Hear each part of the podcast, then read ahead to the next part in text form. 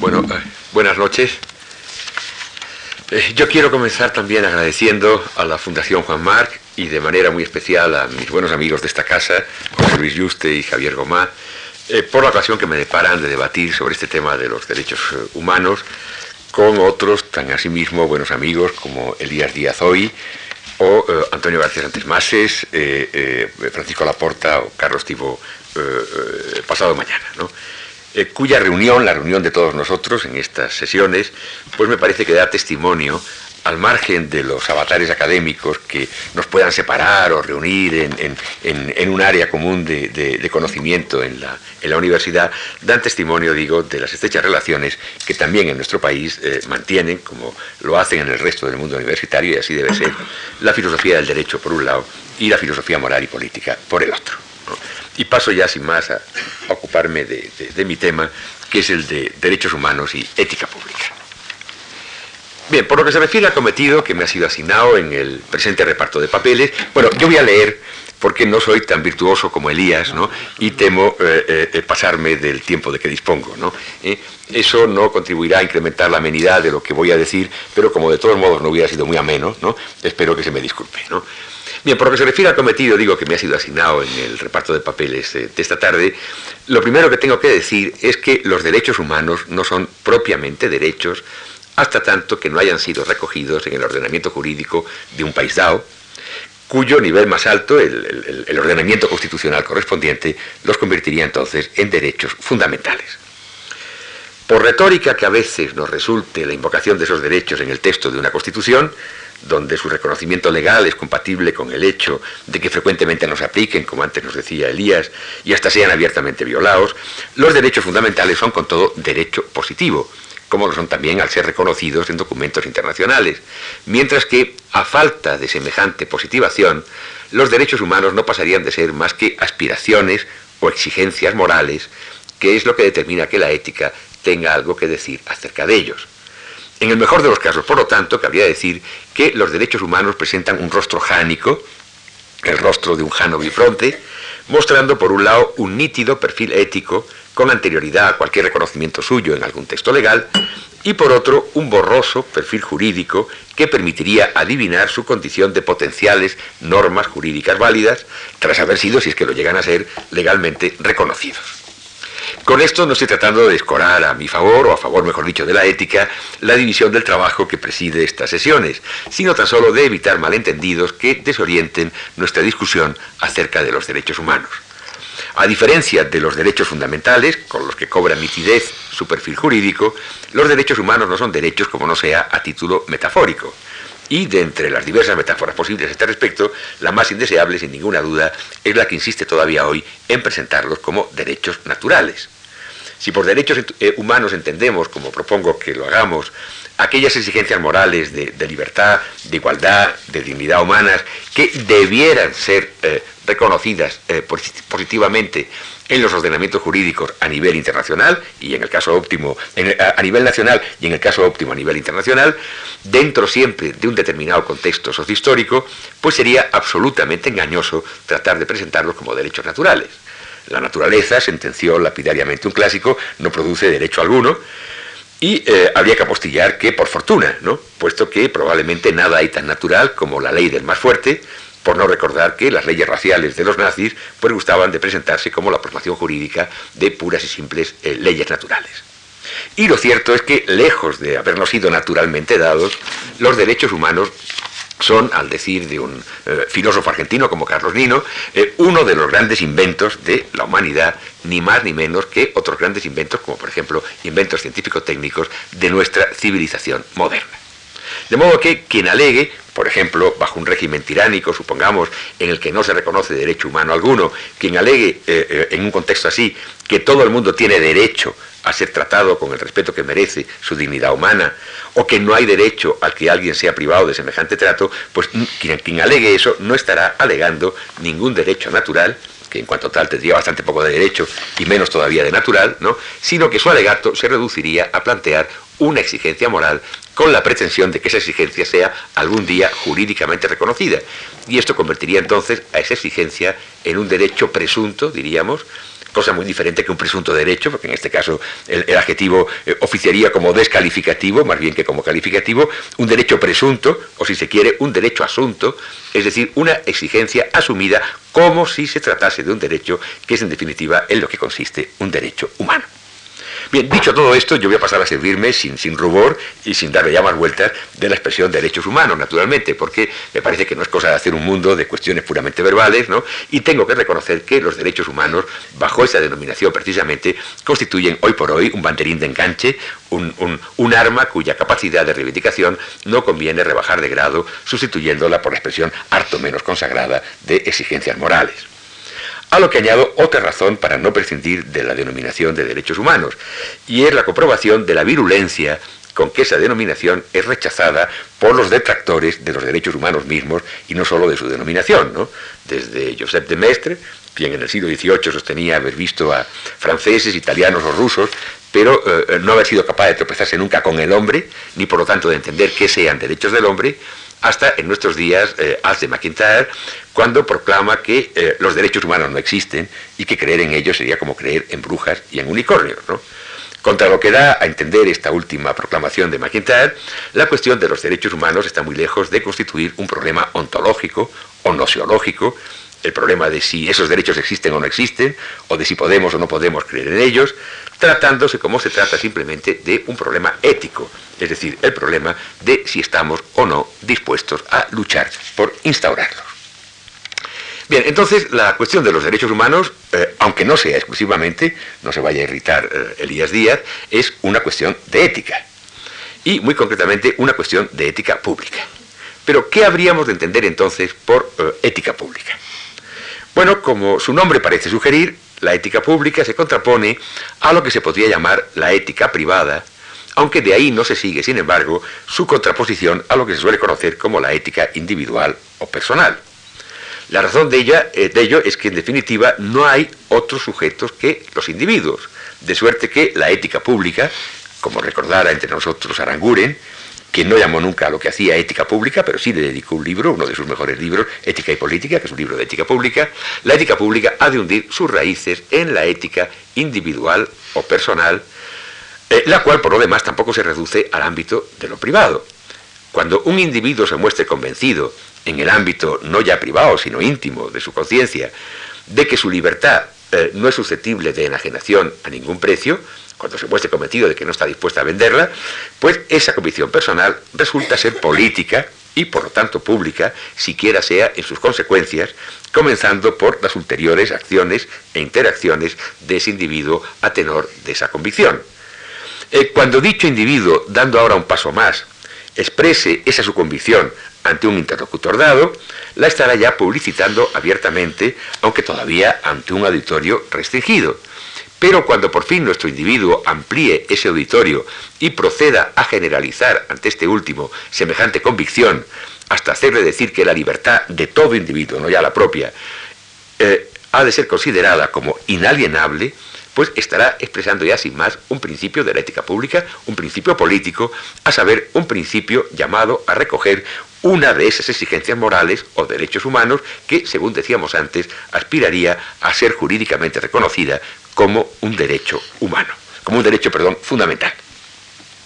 De modo que, sin perjuicio de hundir sus raíces en la ética individual o personal, la ética pública sería eminentemente una ética social, y así es como Aranguren de hecho la llamaba, una ética social que atiende ante todo a lo que se ha dado en llamar el individuo en relación. Es decir, el individuo situado dentro de una comunidad, o incluso dentro de varias eh, comunidades a un tiempo, comunidades a su vez integradas por una serie de otros individuos en el seno de lo que se conoce como el espacio público. En cuanto a la articulación de ese espacio público, la ética pública se interesaría en primer término por el examen de las relaciones interpersonales que esos individuos mantienen entre sí, es decir, relaciones que se podrían concebir como relaciones entre un ego y un alter, eh, entre un sujeto y otro sujeto individualizado, donde ese sujeto otro podría ser tanto un otro concreto, su pareja, eh, un miembro de su familia, sus amigos, sus compañeros de trabajo, etcétera, cuanto lo que los sociólogos llaman el otro generalizado, el, vecindario de su barrio, los afiliados a su mismo club social, los médicos de su compañía aseguradora, los integrantes como él de un determinado colegio profesional, los con él asociados a esta o aquella organización no gubernamental, etcétera, etcétera. Es decir, otros todos ellos ciertamente menos concretos que los anteriores, pero no obstante individualizables en el marco de ese sector del espacio público que vendría a ser la sociedad civil. Pues bien, a esta ética de las relaciones interpersonales, de las relaciones eh, eh, ego-alter, la llamaban Anguren ética de la alteridad. Y eh, a pesar de ser, como lo es, un capítulo muy importante de la ética pública, la ética pública se halla lejos de agotarse en él. Y es que, en efecto, el grado más alto concebible de generalización del otro nos saca del dominio de la sociedad civil para llevarnos al de la sociedad política, donde el otro no es ya un alter individualizado o individualizable con el que no se ha dado relacionarnos interpersonalmente, sino que pasaría más bien a ser un innominado alius, alius es un término latino eh, más vago y más abstracto que alter, ¿no? y que sirve también para designar la, la, otredad, pero eh, con ese grado de vaguedad y de indeterminación, un alius con el que a lo sumo nos sería dado mantener una relación impersonal. Por ejemplo, el beneficiario de una cama sufragada en un hospital público con el pago de los impuestos de sus conciudadanos no necesita ser personalmente conocido por estos últimos, los cuales sin embargo mantienen con él una relación de la incumbencia de la ética pública, es decir, una relación concretamente destinada a satisfacer unas determinadas exigencias morales de igualdad, es decir, determinados derechos humanos cuya satisfacción se lleva a cabo mediante una política nacional estatal de redistribución de la renta por la vía de la imposición fiscal, lo cual por descontado autoriza a la ciudadanía a inquirir recíprocamente por el destino de sus aportaciones al bienestar común y denunciar cualquier posible malversación de las mismas a manos de representantes corruptos del Estado, cosa como sabemos nada infrecuente. Pues bien, a esta ética de las relaciones impersonales, de las relaciones egoalius, la llamaban Acunen ética de la aliedad, para distinguirla de la ética de la alteridad, y veía en ella aquel capítulo de la ética pública a cuyo cargo correría, dentro ya de la sociedad política, la regulación de las relaciones sociales institucionalizadas, es decir, aquellas relaciones entre los ciudadanos que discurren en el plano de las instituciones del Estado. Eh, desde el punto de vista de la ética pública, el Estado podría tratar de coadyuvar entonces a la moralización de la vida social por una doble vía, a saber, una vía negativa o de autolimitación del poder estatal por medio de la democracia como institución, lo cual convertiría a ese Estado en un Estado democrático de derecho. Y por otro lado, una vía positiva o de aproximación a la realización de la justicia social, lo cual implicaría profundizar en la democratización efectiva y no solo formal de la sociedad, convirtiendo al Estado democrático en un Estado social. Pero, naturalmente, la democracia como institución, eh, lo que Aranguren llamaba la democracia establecida,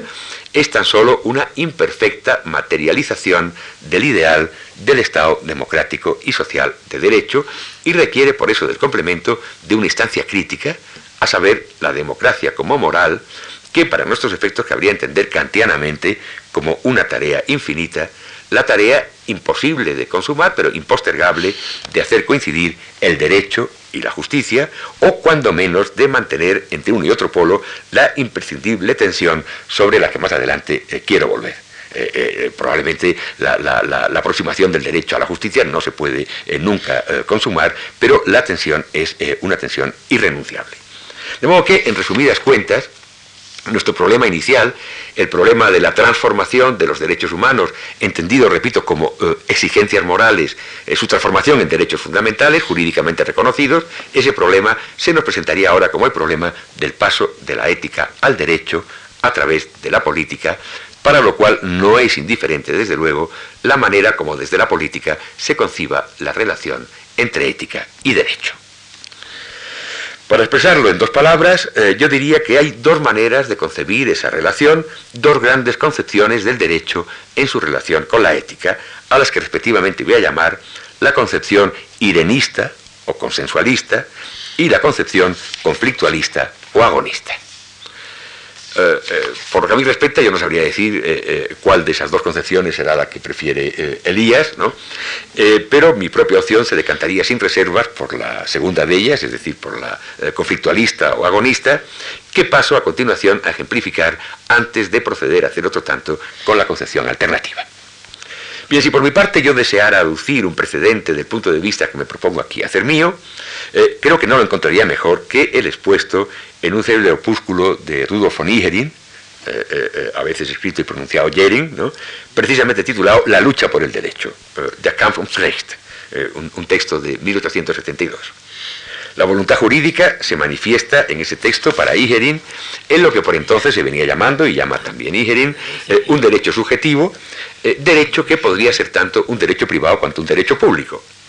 En cualquiera de esos casos, ese derecho subjetivo se dejaría definir, y así lo define Igerin, como un interés jurídicamente protegido, lo que convierte realistamente al derecho en un campo en el que se ventila con toda crudeza una serie de conflictos de intereses. Eh, es uno de los padres de la llamada jurisprudencia de intereses, eh, como también lo fue de, la sociología del derecho y hasta del realismo jurídico, ¿no? pero la lucha de que en su opúsculo se habla no es tanto o no es solo la lucha por la que dichos intereses se defienden a través del derecho, sino la lucha por el derecho mismo en cuanto un fin y no un instrumento. O para ser exacto, se trataría de la lucha que los individuos o las agrupaciones de individuos, sea en la esfera personal o en la esfera social, llevan a cabo por su derecho o sus derechos, de acuerdo con el lema de Igerin, según el cual solo luchando alcanzaremos nuestros derechos. Semejante lucha puede hacer supeditar en ocasiones cualquier otro interés como intereses económicos y hasta el interés por la propia vida, a la defensa del interés jurídicamente protegido, que era nuestro derecho subjetivo, derecho cuya desprotección lleva al sujeto a considerarse víctima de una injusticia. Y planteada así la lucha por el derecho, esa lucha no se constriñe exactamente a la defensa de un derecho subjetivo, entendido como una facultad agendi, como una simple capacidad de obrar, sino que se deja universalizar y poner a disposición de los restantes agentes, puesto que quien defiende su derecho y lo ejercita, dice Igerin, representa la ley, es decir, defiende y ejercita todos los derechos, con lo cual su derecho subjetivo se transforma en un derecho objetivo, en regla de actuación, en norma agendi y hasta si se quiere, en el derecho, sin más. Bien, el protagonista, eh, perdón, el prologuista de la, de la pronta versión española del opúsculo, que no fue nada menos que Leopoldo Alas Clarín, en su condición de jurista,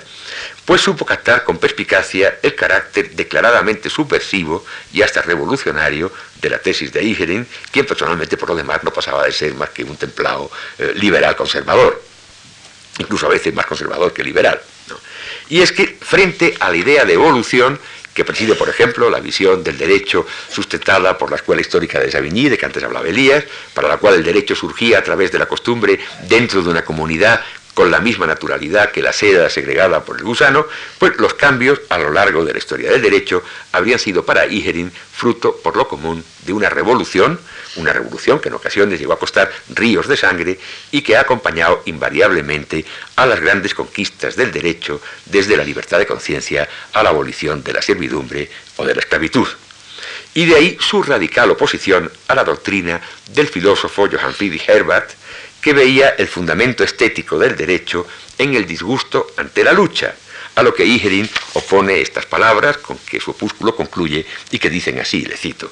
no es siempre la estética, sino la moral, la que debe decirnos lo que sea la naturaleza del derecho, puesto que lejos de soslayar la lucha por el derecho, la moral la proclama un deber. La lucha es el trabajo eterno del derecho. Desde el momento en que el derecho no está dispuesto a luchar, lo está a ser sacrificado y así podríamos aplicarle la sentencia del poeta, y se refiere a un conocido pasaje del Fausto de Goethe, ¿no? la sentencia del poeta cuando dice que es la última palabra de la sabiduría, que la libertad y la vida solo están al alcance de quienes cada día la saben conquistar. Hasta aquí Igerin. Pero vamos con la concepción, eh, asimismo ética del derecho, que dimos en llamar eh, irenista o consensualista para diferenciarla de la conflictualista o agonista que acabamos de tomar en consideración y que yo por mi parte eh, haría mía, a, efectos de debate quiero decir. Bien, para nuestros efectos podríamos ejemplificarla en eh, la, la, o la consensualista, en los modelos de consenso, eh, modelos distintos y hasta contrapuestos, pero no obstante emparentados entre sí, los modelos de John Rawls en su libro sobre el liberalismo político del año 93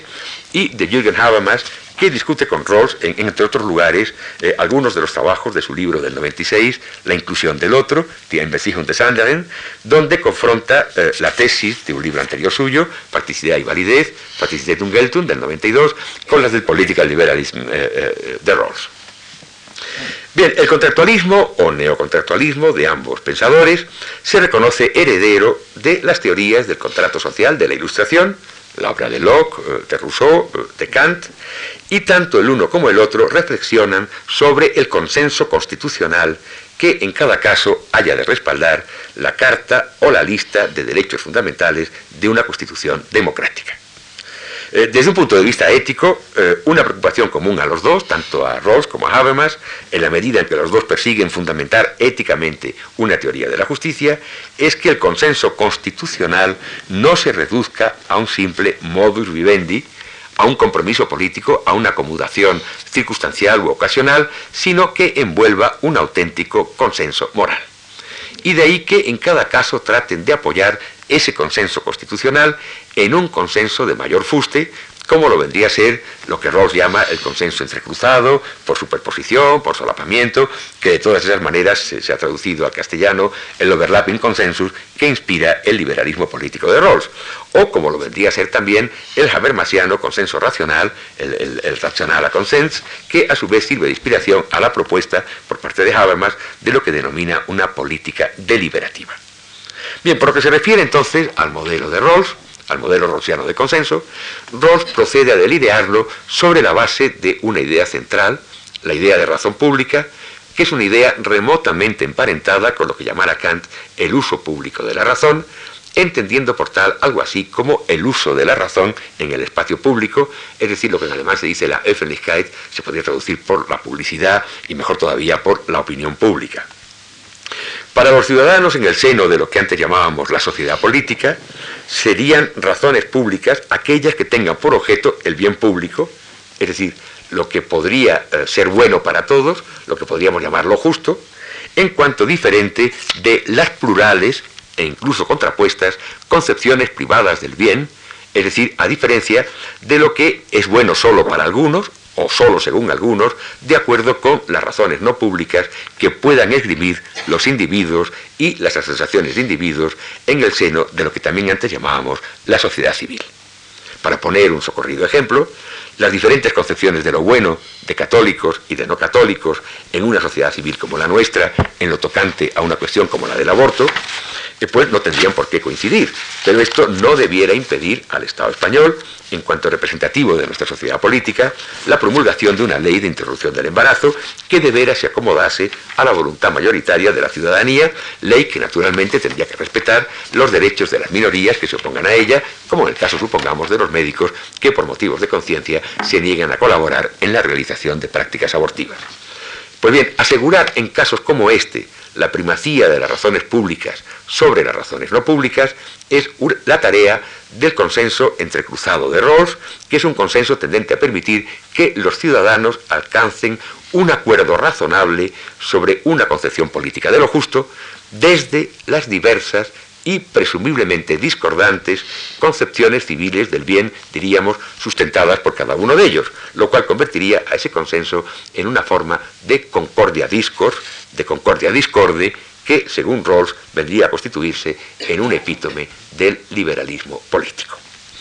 Para Habermas, sin embargo, semejante modelo de consenso estaría lejos de constituir un auténtico consenso racional, lo que le lleva a proponer como alternativa su propio modelo deliberativo de consenso. Y de acuerdo con ese modelo, el modelo habermasiano de consenso, Habermas da en suponer que si la deliberación en el espacio público eh, una deliberación presidida, como hemos dicho, por el uso público de la razón, si esa deliberación pudiera ser llevada a cabo en condiciones ideales de racionalidad, condiciones tales como que todos los participantes en la deliberación tuvieran irrestricto acceso a ella, con idénticas oportunidades de intervenir en el debate, así como que todos los asuntos de interés general pudieran ser objeto de esa deliberación sin restricciones, pues si se dieran, digo, esas condiciones, tendría que ser posible, siquiera sea idealmente, alcanzar a la postre algún consenso verdaderamente racional acerca de cualquier asunto debatido y que fuera unánimemente aceptado por todos los intervinientes en el debate. Y lo que es más, mientras que la coerción estatal sería precisa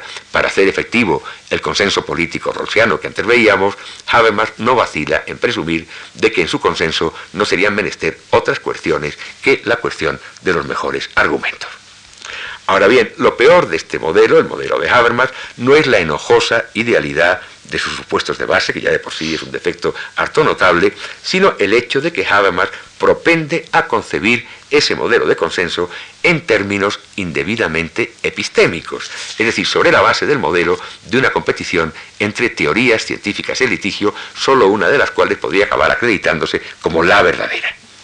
Y desde luego es bien dudoso que ese sea un modelo adecuado a que se ajuste la discusión sobre cuestiones como la del aborto o supongamos la de la eutanasia, que implican a nuestras convicciones últimas, es decir, a nuestras posiciones ideológicas más irreductibles y hasta a nuestras concepciones del mundo, convicciones, posiciones y concepciones que tanto Rawls como Habermas darían en reputar de metafísicas y cuya disputa no puede resolverse fácilmente en términos de verdad o falsedad.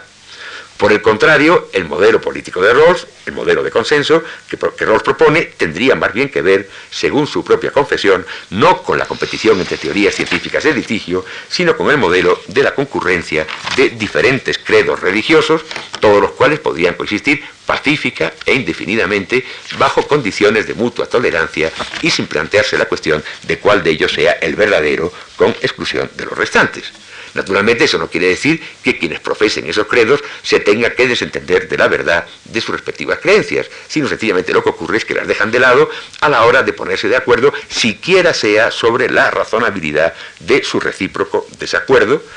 como sugería hacerlo en definitiva el juez de la célebre parábola de los tres anillos de la famosa obra de teatro de Lessing, Natán el Sabio, ¿no? quien invitaba a los creyentes de las tres grandes religiones monoteístas, la judía, la cristiana y la musulmana, a proseguir su convivencia en paz y en armonía, cada uno de ellos convencido de la verdad de su propia religión, pero dispuesto a posponer la resolución de tan ardua cuestión, la cuestión de cuál de ellas sea de verdad, la verdaderamente verdadera, ¿no? hasta que algún lejano día un juez más sabio que presumiblemente habría de coincidir con el buen Dios, pues se pronunciase a este respecto. Y sin embargo, también de este modelo, que es un modelo considerablemente menos idealizado que el modelo habermasiano, que, pretendía zanjar de una vez para todas el conflicto, también este modelo de Rawls podría llegar a resultar, a fin de cuentas, tan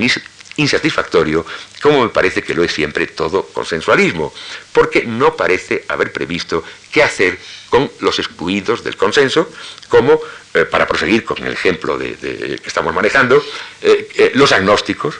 o los increyentes y no digamos los ateos. La suerte de estos últimos no puede lisa y llanamente confiarse a la teoría o la praxis de la simple tolerancia religiosa, porque teóricos tan distinguidos de la tolerancia como John Locke no acababan de hacer ascos a la idea de castigar el ateísmo con la máxima pena, y eh, practicantes de esa tolerancia, como eh, los habitantes de ciertas eh, localidades de la Deep America, de la América Profunda, entendiendo por América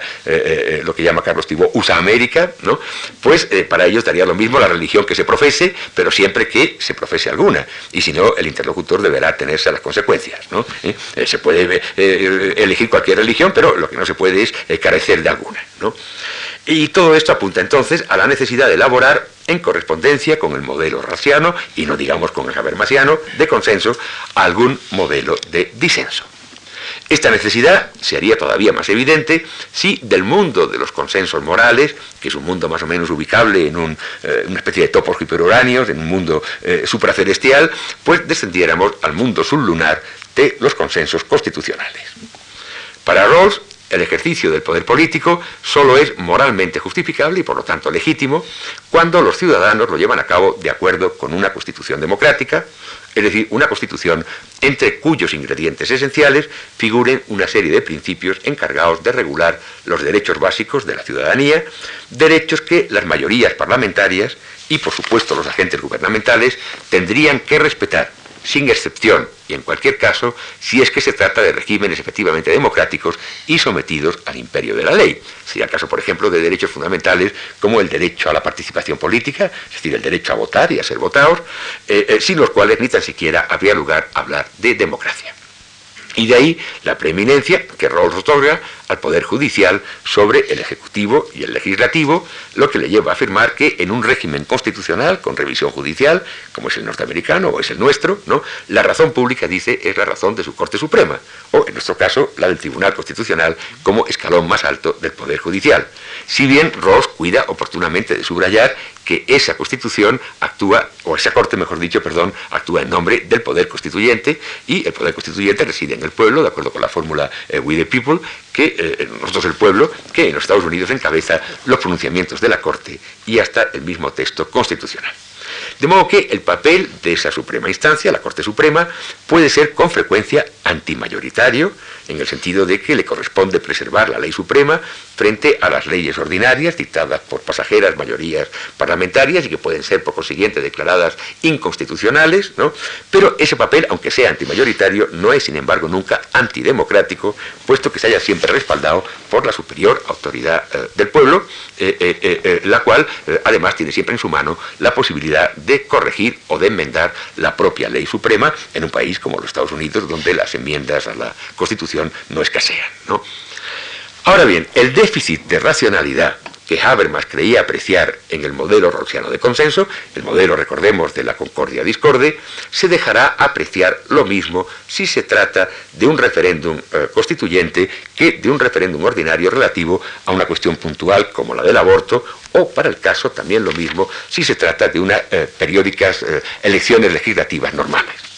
En todos estos casos habría que preguntarse por igual cuál sea la relación que existe entre legitimidad democrática y racionalidad. Es decir, habría que preguntarse si la legitimidad de la decisión mayoritaria deriva o no en rigor de la racionalidad de la deliberación llevada a cabo con antelación, cosa, a decir verdad, bastante discutible, a juzgar por el nivel más bien deplorable, cuando no rastacueril, de las campañas electorales a las que estamos acostumbrados y no solo en nuestro país, ¿no? Pese a lo cual, y en tanto que demócratas, todos nosotros nos sentimos naturalmente obligados a acatar la voluntad mayoritaria.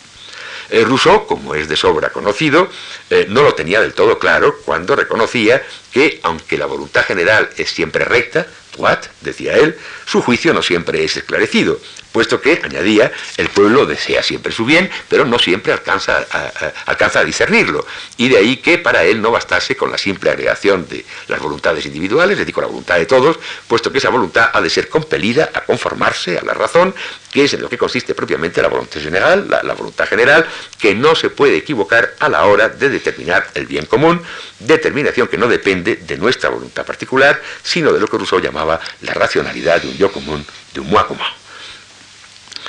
Eh, y en esta misma línea, pues cabría, eh, desde una posición habermasiana, eh, afirmar, como se ha afirmado, que lo que verdaderamente legitima la conclusión mayoritaria de un proceso de deliberación es la presunción de la racionalidad de dicha conclusión y no el número de votos que la avalan.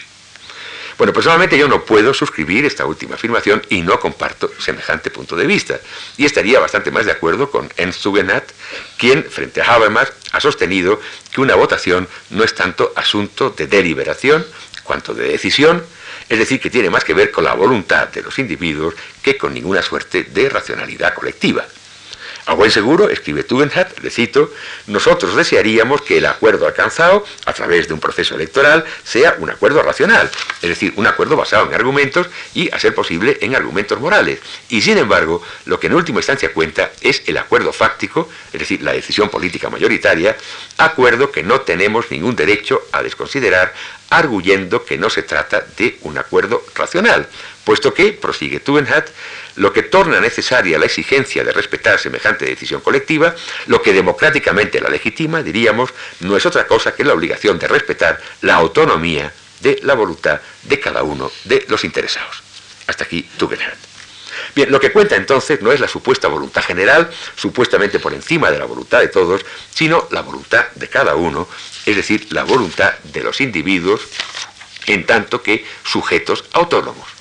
Por mucho que nosotros sospechemos que alguien vota exclusivamente movido por preferencias caprichosas, por mezquinos intereses personales o por pasiones imposibles de justificar racionalmente, nosotros no tenemos ningún derecho a dudar cuando ese alguien nos asegura que ha votado en conciencia, donde la conciencia o la autoconciencia sería la cara interna de una decisión individual cuya cara externa, la autodeterminación, autoriza a nuestro individuo a declarar que ha votado autónomamente y no tenemos, repito, ningún derecho a dudar de su palabra, salvo que queramos, eh, nos queramos extraviar en laberintos que conducen únicamente a minimizar ese voto, considerándolo un voto errado, un voto no esclarecido, eh, un voto inconformado a la razón, o como hasta no hace mucho se decía, eh, con terminología también en última instancia rusoniana, un voto alienado. Pero por lo demás, eh, lo que sí que es evidente es que el carácter mayoritario de una decisión colectiva no garantiza desde luego su racionalidad, como tampoco garantiza, lo que para nosotros sería todavía más importante, su justicia. Y de ahí que esa forma de consenso, eh, de consenso no unánime, regido por la regla de la mayoría, no tenga otro remedio que dejar la puerta abierta a la posibilidad del disenso de individuos y de grupos de individuos ante lo que en un momento dado deben considerar como una decisión mayoritaria injusta, donde por descontado cabe disentir, no menos que consentir, por motivos de conciencia y por lo tanto autónomamente.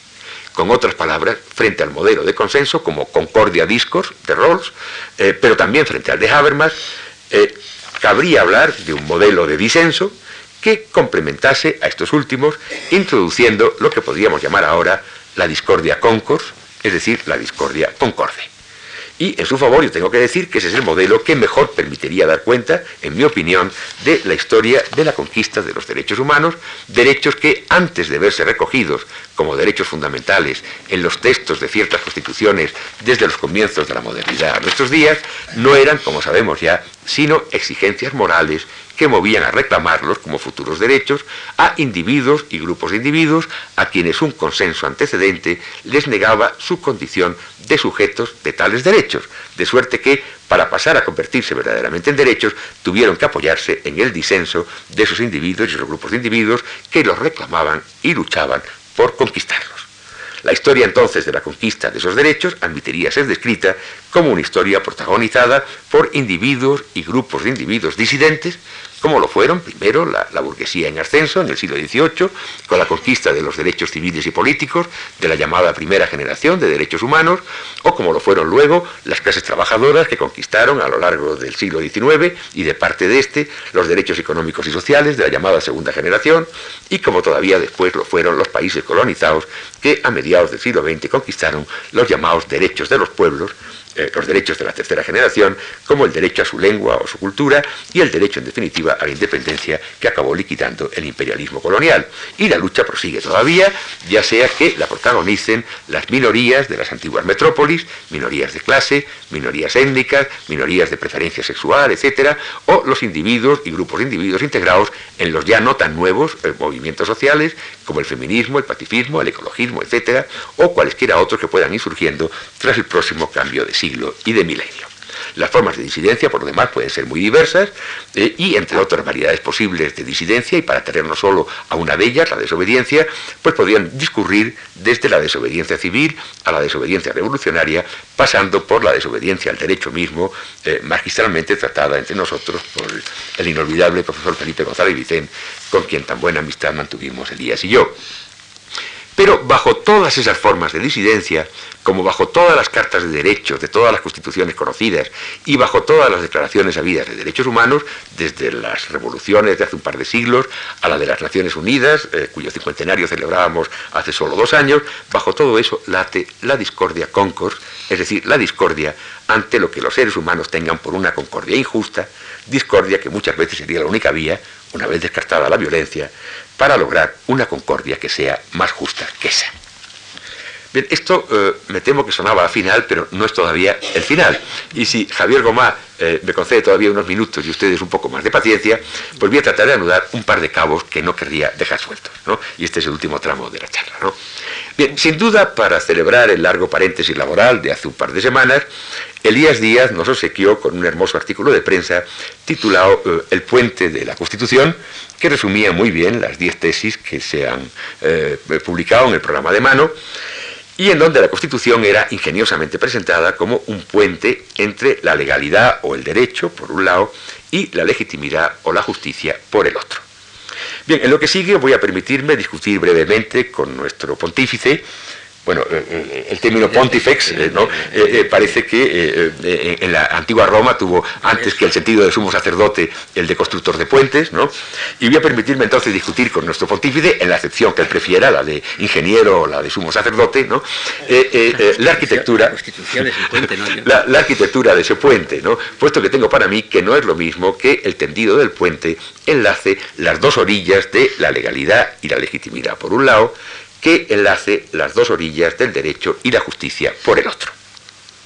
En el primero de ambos casos, la conexión se establecería, para decirlo habermasianamente, entre la facticidad de la ley y la validez normativa que la habría de legitimar en cuanto tal, conexión ciertamente hecha posible por la Constitución, en tanto que ley y norma suprema o fundamental. Pero con ello me temo que no habríamos rebasado el ámbito del derecho y para nada habríamos alcanzado la orilla de la justicia, que es un asunto bastante más complicado que el anterior. La orilla de la justicia, desde luego, no es un terreno firme sobre el que asentar el extremo de puente alguno. Si caracterizamos lo justo, como antes hemos hecho, como lo bueno para todos, su sentido no será el mismo en una sociedad cerrada que en una sociedad abierta, ni tampoco en una sociedad subdesarrollada que en una sociedad avanzada. Y si del enfoque sincrónico pasamos al diacrónico, el alcance de la justicia tuvo que ser por fuerza muy distinto en una época esclavista que en la nuestra posindustrial. Lo que aún es más, por justas que creamos a la sociedad o a la época que nos haya tocado suerte vivir, nunca lo serán tanto que no quepa detectar en ellas injusticias y aspirar por lo tanto a convertirlas, como antes decíamos, en más justas. De suerte que de la justicia, como de la utopía, cabría decir que, al igual que la línea del horizonte, la justicia se aleja de nosotros a medida que avanzamos hacia ella. Demasiada distancia, por tanto, esa del horizonte para un puente, incluso como símil, y esto nos impediría, en cualquier caso, pensar en la justicia como algo en lo que poder reposar tras haberla conquistado de una vez para siempre. Dicho de otra manera, la justicia no es cosa de la democracia como institución o democracia establecida, sino de esa aspiración perpetuamente insatisfecha que aracuranianamente llamábamos la democracia como moral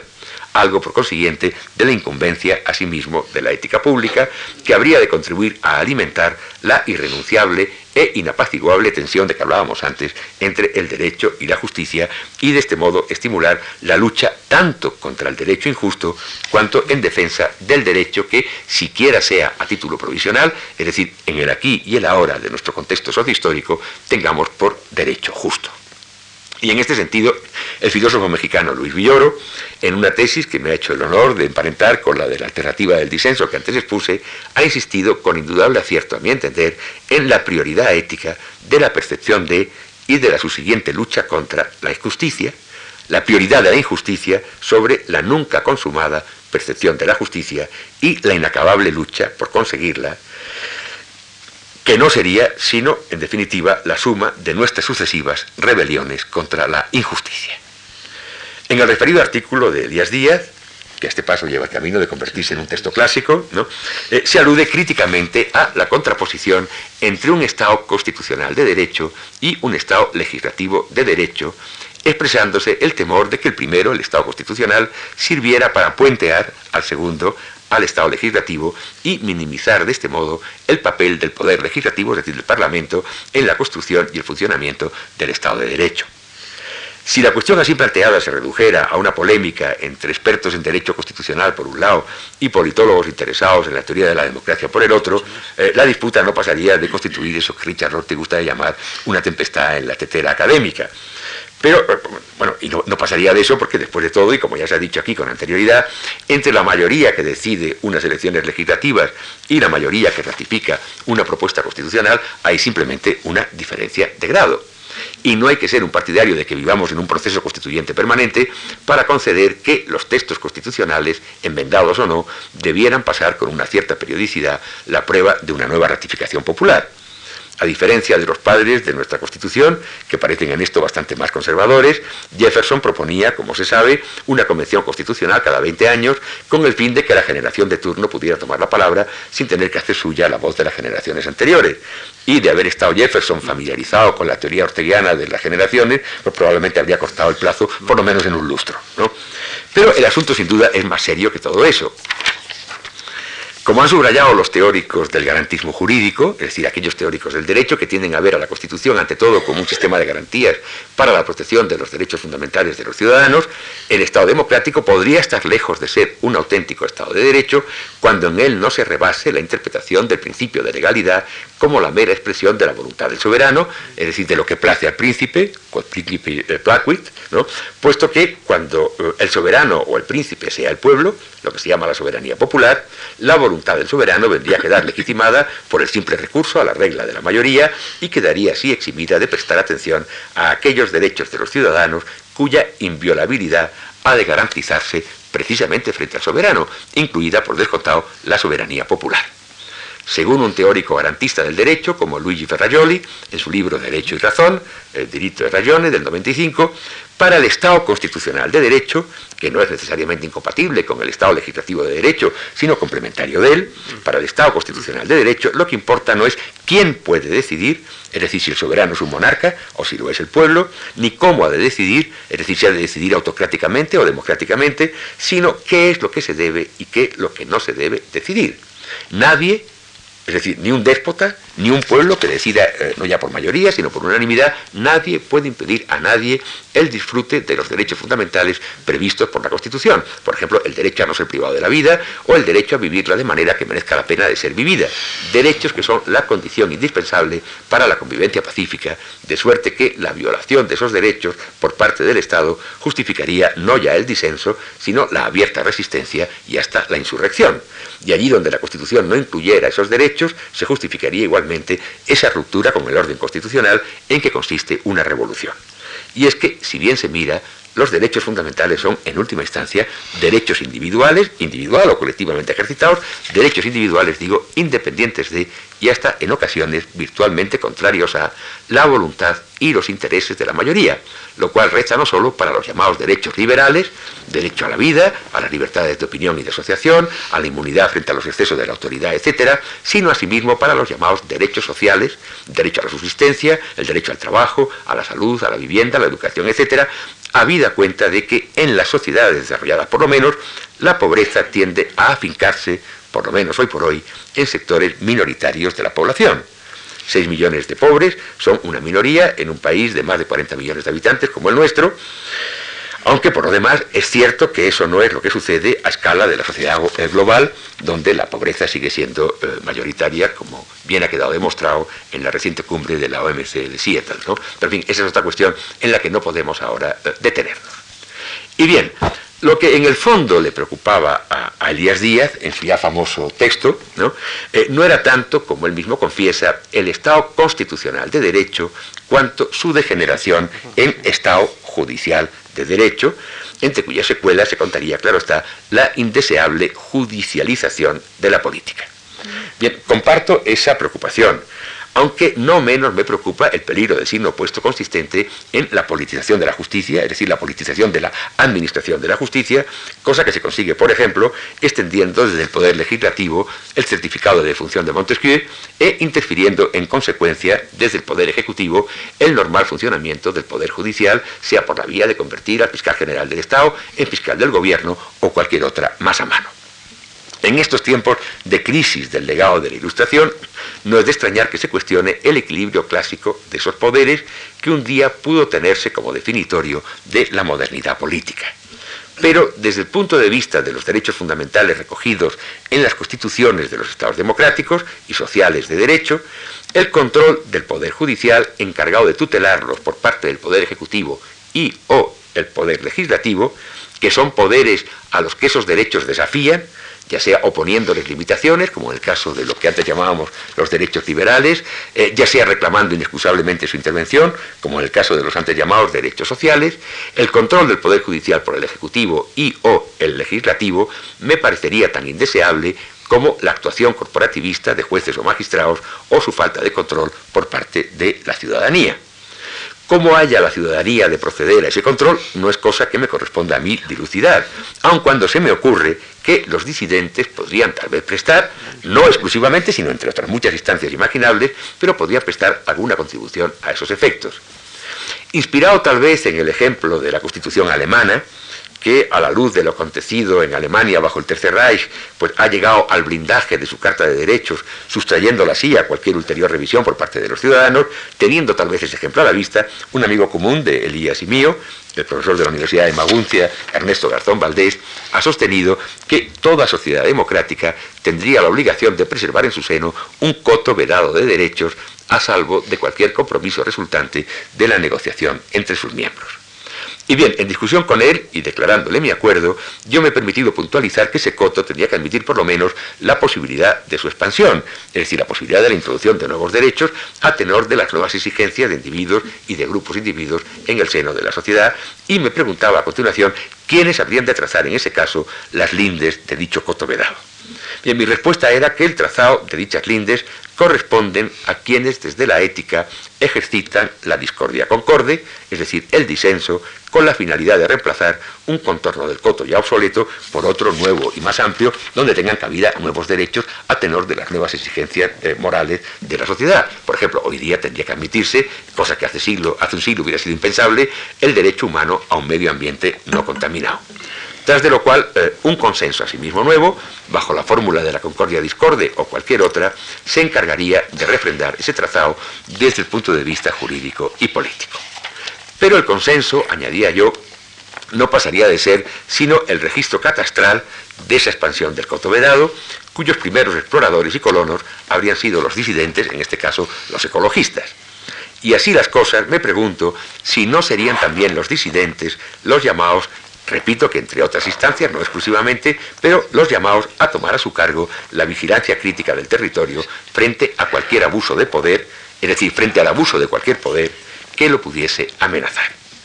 Pero potencialmente yo diría que eh, eh, eh, disidentes lo somos todos y que a todos nos corresponde la lucha por los derechos o el derecho.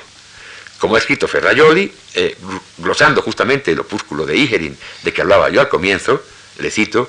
Puede afirmarse sin temor a equivocarnos, dice Ferraioli, que en la historia de la humanidad no ha habido ningún derecho fundamental que haya descendido del cielo o nacido en una mesa de despacho ya escrito y redactado en los correspondientes textos constitucionales. En este sentido, la lucha por los derechos acompaña a todos los momentos de la vida de estos. Y esas luchas constituyen también una forma de democracia política paralela a la democracia institucional y representativa, puesto que configuran paso a paso otras formas de poder, o si se quiere de contrapoder social, bajo la forma de una democracia directa. Hasta aquí Ferrajoli. ¿no? Quienes den el primero de esos pasos, que constituye el primer paso de toda disidencia, estarán trascendiendo, sin negarla, pero estarán trascendiendo la democracia como institución para abrirse al utópico horizonte de la democracia como moral, democracia como moral que constituye, como ya sabemos, ni más ni menos que la culminación de la ética pública. Y eso es lo que yo quería decirles esta tarde, de modo que muchas gracias por su atención y sobre todo por su paciencia. Está bien, estas cosas más que yo, estas cosas más que yo, Me alegro porque siempre dices que